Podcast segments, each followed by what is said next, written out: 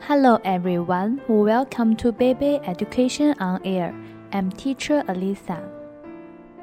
Nice to meet you. My name is Lulu.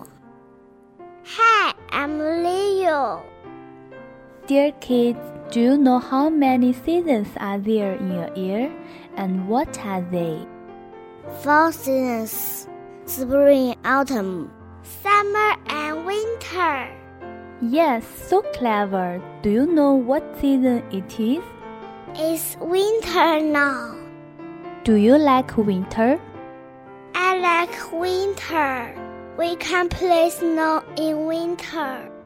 The children look forward to the winter every year, especially snowy day.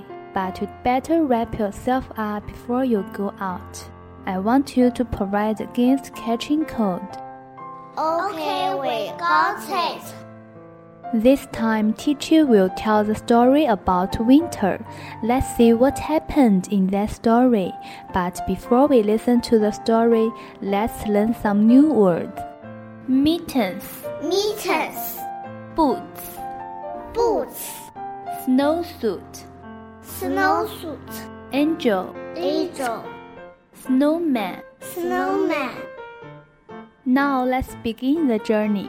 Follow me. Hello, winter. Morning dawns, bringing snow. Let's go sledding. Don't be slow. Find our mittens, look for boots, hats with flaps, and warm snowsuits. The air is cold, the snow is deep. Our sled is fast, the hill is steep. We make angels in the snow. Build a snowman, watch him grow. Bike inside with snuggly bears. A toasty fare and treats to share.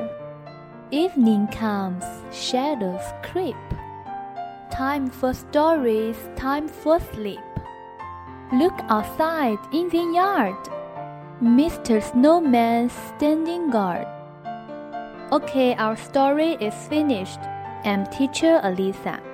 I'm Leo. I'm Lulu. See you next time.